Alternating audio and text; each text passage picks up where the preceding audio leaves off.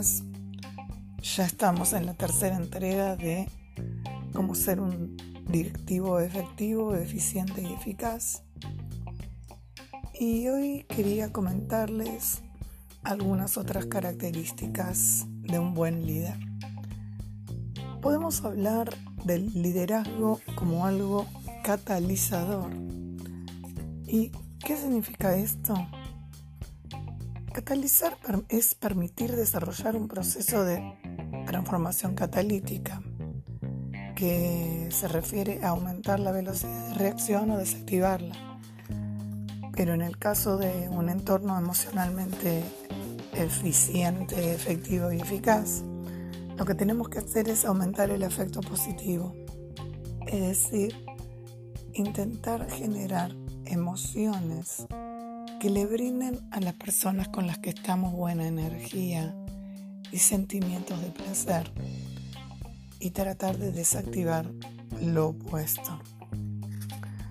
No nos podemos olvidar que los factores cognitivos son importantes, pero los emocionales, quizás en estos tiempos de pandemia, lo son más. Tenemos que ayudar a nuestros equipos con sus creencias de autoeficacia. Tenemos que brindarles expectativas de resultados realistas, transmitir optimismo y que ellos puedan elaborar sus juicios de satisfacción de un modo positivo. Todo directivo tiene que ser honesto, respetuoso y responsable, porque no nos olvidemos que siempre vamos a estar siendo observados y que deberíamos ser un modelo. Tenemos que aceptar los desafíos que trae esta pandemia y luego vendrá con la pospandemia. Tenemos que responsabilizarnos, anticipar cambios e identificar factores que generan desconfianza o malestar entre la gente y ver qué podemos hacer para poner un poco de luz en ese lugar donde hay oscuridad. Es necesario influir positivamente en otros, no voy a cansarme de decirlo. Para ello tenemos que buscar qué elementos generan confianza, qué elementos generan motivación y luego tomar decisiones necesarias, riesgos calculados, enfocarnos en cuáles son los objetivos de nuestro lugar de trabajo, pero no siendo egoístas y solo pensando en qué queremos nosotros, sino abriendo canales de comunicación con las personas con las que estamos y buscar cuáles son sus necesidades. Obviamente ser íntegros es más que importante. Tenemos que poder alinear nuestro sentir, nuestro pensar, nuestro decir y nuestro hacer. Y así vamos a tener un equilibrio en nuestra vida.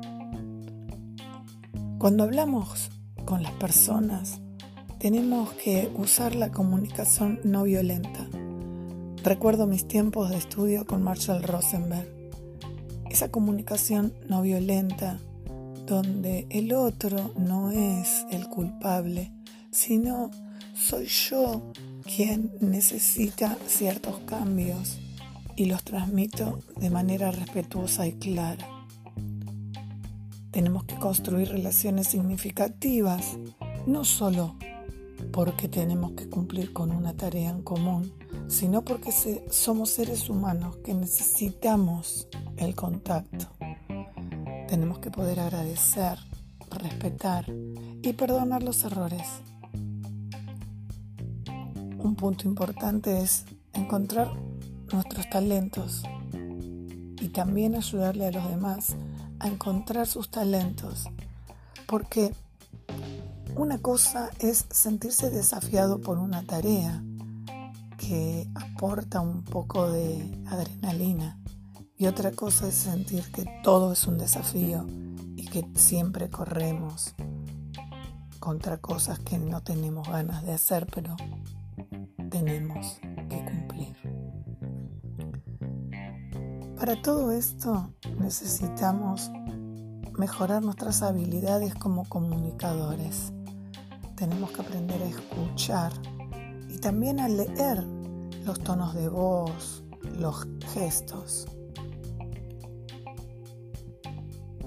Por último, lo que quiero decir es que para poder transitar todo este nuevo paradigma, requerimos, de actos creativos, que son cognitivos emocionales a la vez. Necesitamos mejorar la autoestima de las personas.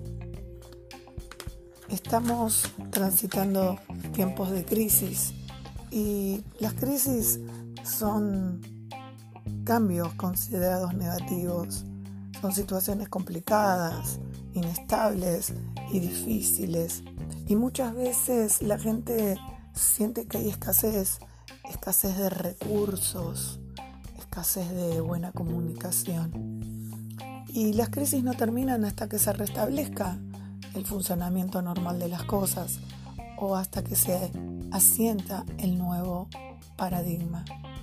Entonces, como buenos líderes, tenemos que examinar las decisiones que estamos tomando en este momento y empezar a proyectarnos para la post-crisis. Poder hacer un plan, no dejar procesos incompletos, no dejar cabos sueltos, pero sobre todo motivar a la gente, no echar culpas, recordar que si algunas cosas salieron mal, quizás tuvo que ver con errores de gestión, entonces tenemos que buscar nuestra gestión efectiva.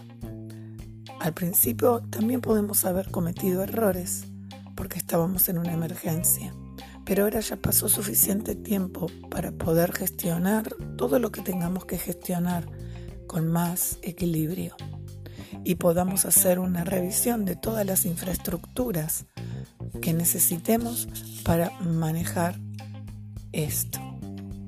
Recuerden que algunas crisis son circunstanciales porque estamos confrontando situaciones que son imprevisibles, como lo que pasó con la pandemia. Pero que todo esto también puede haberle traído a mucha gente alguna crisis existencial. Y las crisis existenciales nos sirven para ir creciendo en lo personal y en lo profesional. Así que no olviden lo que dicen Goldman y Boyatsky. Tenemos que mostrar empatía y adaptarnos a los estados de ánimo de los demás, pero no para contagiarnos de tristeza o pesimismo o negatividad, sino para poder afectar la propia química cerebral y la química cerebral de nuestros compañeros de un modo positivo, con energía, con ese estado de esperanza que todos necesitamos. Bueno, eso es todo por hoy. Espero que les haya servido. Hasta mañana.